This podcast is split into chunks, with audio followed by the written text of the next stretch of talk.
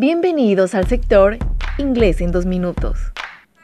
La pronunciación en inglés es bastante diferente a la del español, por lo que muchas veces al comenzar a aprender este idioma, se nos hace difícil pronunciar de manera correcta algunas palabras. No te rindas, todo es cuestión de práctica. Hoy aprenderemos diferencias de uso entre search y look for, ya que ambas significan buscar en español. Veamos la primera opción, search. Pon atención cómo se escribe esta palabra.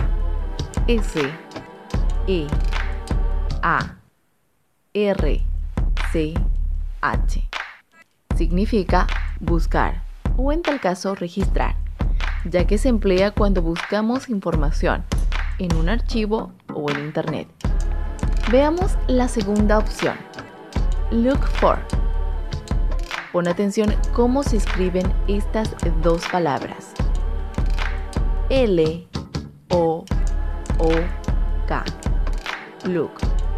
For, F, O, R. Formando la palabra look for, que también significa buscar. Se emplea particularmente cuando tratamos de encontrar ya sea algún lugar o simplemente algo que hayamos perdido. Ojo, normalmente se utiliza en presente continuo, es decir, looking for. Ejemplo de uso de esta palabra. I am looking for a hotel. Estoy buscando un hotel. Ahora que conocemos las diferencias entre search y look for, ponte a prueba y ponlas en práctica. Esto fue Inglés en dos minutos. Hasta la próxima.